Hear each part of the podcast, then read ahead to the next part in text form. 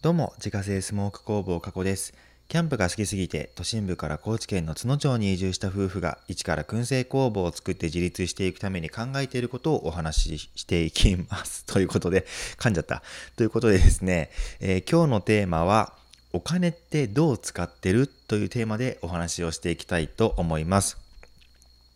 まあ、最近はあまりですねしてなかったんですけれどもお金の使い方についていろいろと考えてみる日にしてみたいなと思います。ここではですね、どういう使い方がいいとか悪いとかっていうのを決めるつもりは全くなくて、あそんな使い方もあるなとか、この使い方を見直したいと思ってたとかですね、まあ、それぞれが自分の中でもちろん僕も含めてですね、えー、考えてみるきっかけにしようという趣旨でございます。で、えー、話を進めていく前にですね、お金の使い方ってもうこの4種類で決まってるよねっていう前提の話をしてみたいなと思うんですけれども、えっ、と、まず1つ目が消費。2つ目が浪費。3つ目が貯金。4つ目が投資。もうね、お金の使い方って多分この4つしかないと思うんですね。でなんかそれぞれの違いはね、どうなってるんだっていうところをまあ説明していくんですけれども、まず消費ですね。消費っていうのはもう生きていく上で必要な出費のことなので、えー、例えば食費とか日用雑貨を買うためのお金とか、水道光熱費、通信費、家賃とか、こういったものですね。で、この辺りはもう生活していれば絶対に出ていく必要なお金なんですけれども、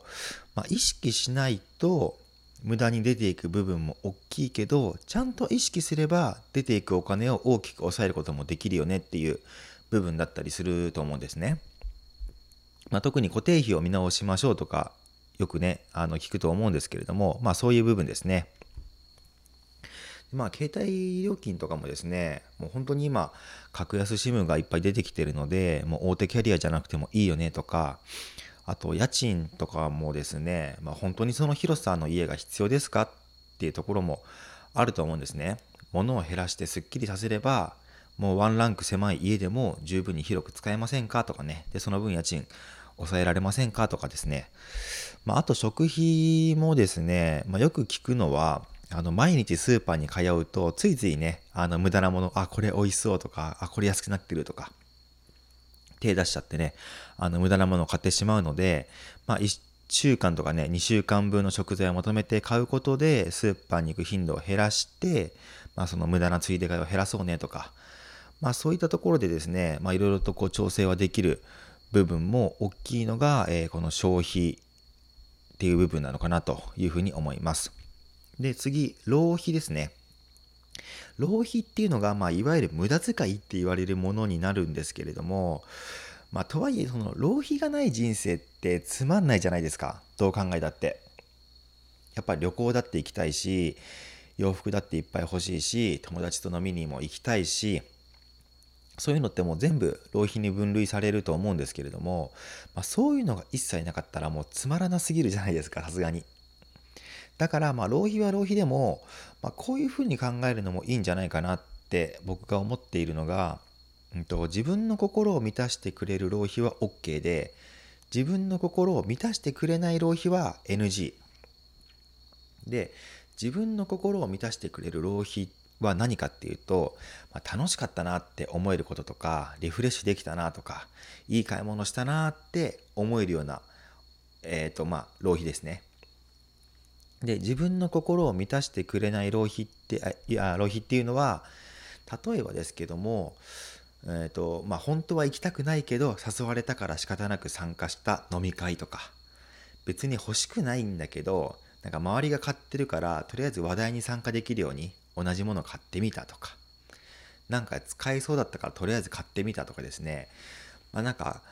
あの付き合いで仕方なくね行ってみたとか特に使い道決まってないけどなんか安かったからとりあえず買ってみたとか、まあ、そういうのはどんどんなくしてもいいんじゃないかなっていうのが、まあ、僕の考えだったりするんですけれども、まあ、そういうふうにですねこの浪費は OK でこの浪費はダメっていうなんか自分の中の、ま明確なラインを1本引いておくと、まあ、とこれはじゃあえー、いい浪費だとか悪い浪費だっていうふうにまだ判断がしやすいんじゃないかなと思います。で次貯金ですね。まあ、これはですねもう説明するまでもないのでもうね貯金って貯金でしょって、まあ、預金とかもね言いますけども、まあ、でも貯金ってねみんな苦労しますよね。やっぱ貯金がなかったらないで不安になるし貯めたら貯めたでもうどこまで貯金したら安心できるのか分からなくなって不安になるっていうね、まあ、そういうのもあったりするんですけれどもまあ、ここの部分はまたちょっと後でね、えー、説明というか、まあ、僕なりの考えをお話ししてみたいなと思います。うん、で、えっ、と、4つ目の投資。投資ですね。多分多くの人はですね、ああ、はいはい、自分には関係ないやつねって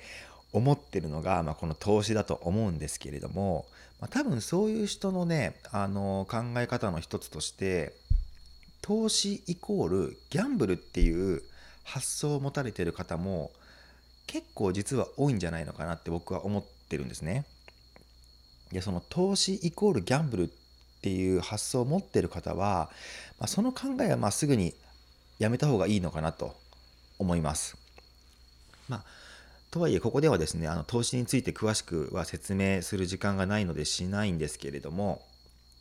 とにかくねこう分かりやすくまだ何の知識もないけれどももうあの詳しくねあの分かるように勉強してみたいっていう人はもうぜひ YouTube でね両学長っていうね方がいるんですけれども両学長の動画を見てみるといいかなと思います、まあ、僕も本当に全然全く知識がなかったんですけれども、まあ、この両学長の動画を見ながらですねあのどんどん知識をつけていってまあ詳しくなったとは言えないですけれども、まあ、大体の概要を理解することはできたかなというふうに思うので、まだ全然あの投資について考えたこともなかったよっていう人とか勉強したいんだけどどっから手つけていいか分かんないんだよねっていう人は、まあ、そういう勉強の方法もありかなというふうに思います。で投資ってなんか狭い意味ではその株とかねそういうのをイメージする人が多いと思うんですけれどももっと広い意味で新たにお金を生み出してくれるものっていう見方をしておく方が、まあ、視野が広がっていいのかなと僕は考えてます。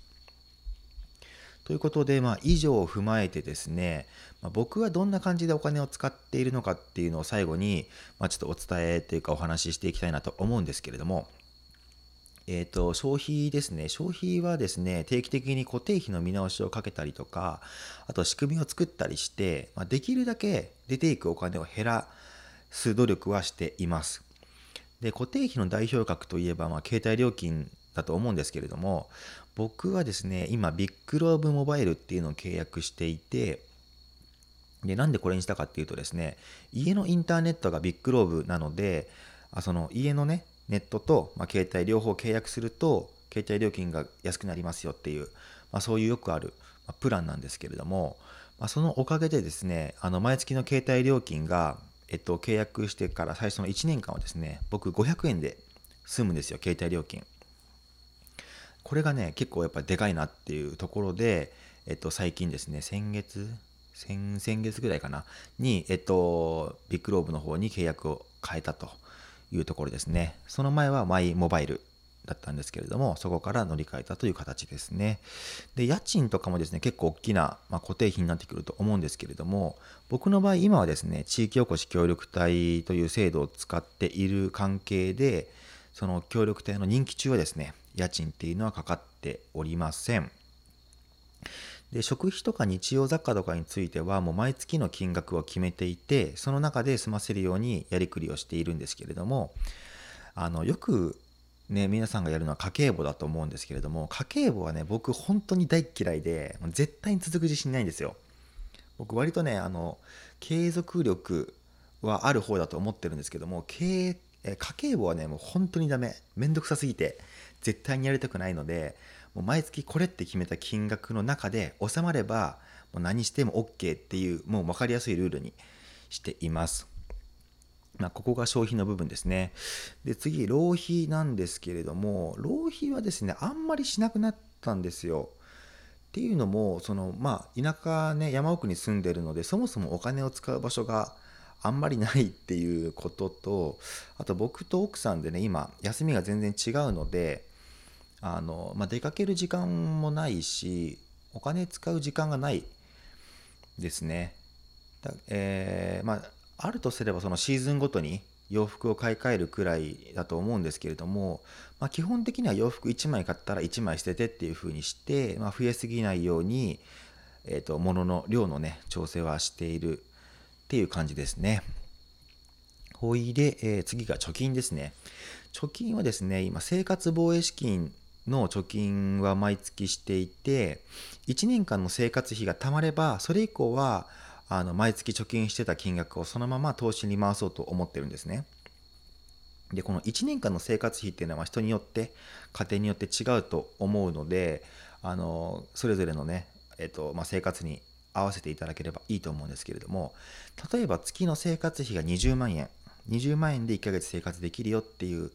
人であれば、まあ、年間で240万円になるわけですよね。なので240万円の生活資金が貯まればまあとりあえず何かあったとしても1年間はね、まあ、それでなんとか食いつないでいけるので、まあ、それ以降の分はですね、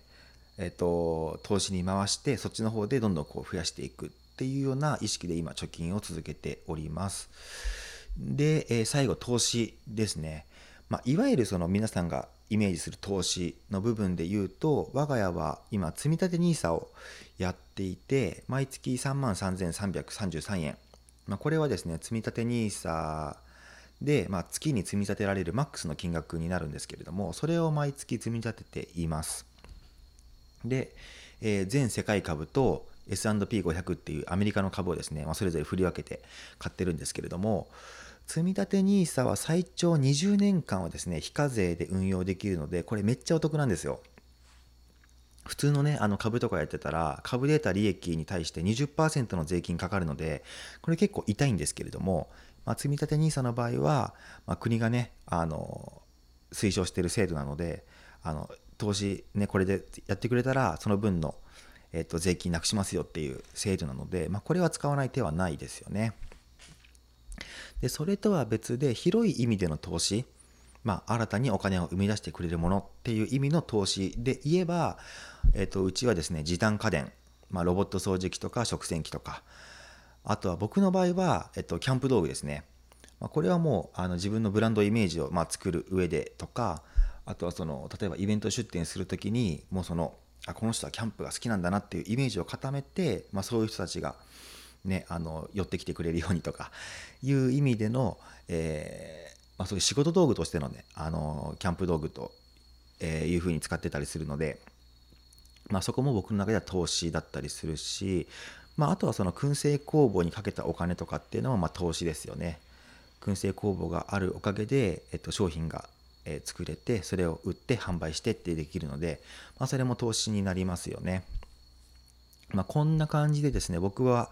えっと、消費と浪費をできるだけ減らしてその分貯金に回したりとか投資に回しているっていうやり方をしてます。で意識としてはですねえっと多分多分というかですね、まあ、意識としてはなんとかその食費とか水道光熱費とかを切り詰めて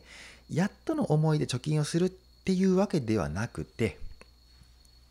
必要ない出費をなくして浮いた分を貯金と投資に回してで投資で新たに生まれたお金をまた投資に回してさらにお金を増やしてそれをまた投資に回してみたいな感じのそういうループをどんどん続けていくっていう感覚で今やってたりするんですね。まあ、ということでですね以上が僕の、えー、お金の使い方になるんですけれども、皆さんは普段どんな風にお金を使っていますでしょうか？もう気づいたらね9月も終盤できっとねあっという間に年末が来ると思うんですけれどもうわ今年のうちにやっとけばよかったって後悔する前にね、まあ、どんな風にお金を使っていくのがベストかなっていうのをそれぞれで考えてみてはどうでしょうかということで今日はですねお金ってどう使っているというテーマでお話しさせていただきました。月間800袋販売しているスモークナッツの購入は Web ショップから購入が可能です。概要欄にショップページのリンクがありますのでご確認ください。過去の詳しいプロフィールや商品取扱店舗についてはホームページに掲載しておりますので詳しくは概要欄からご確認ください。それではまた明日。バイバーイ。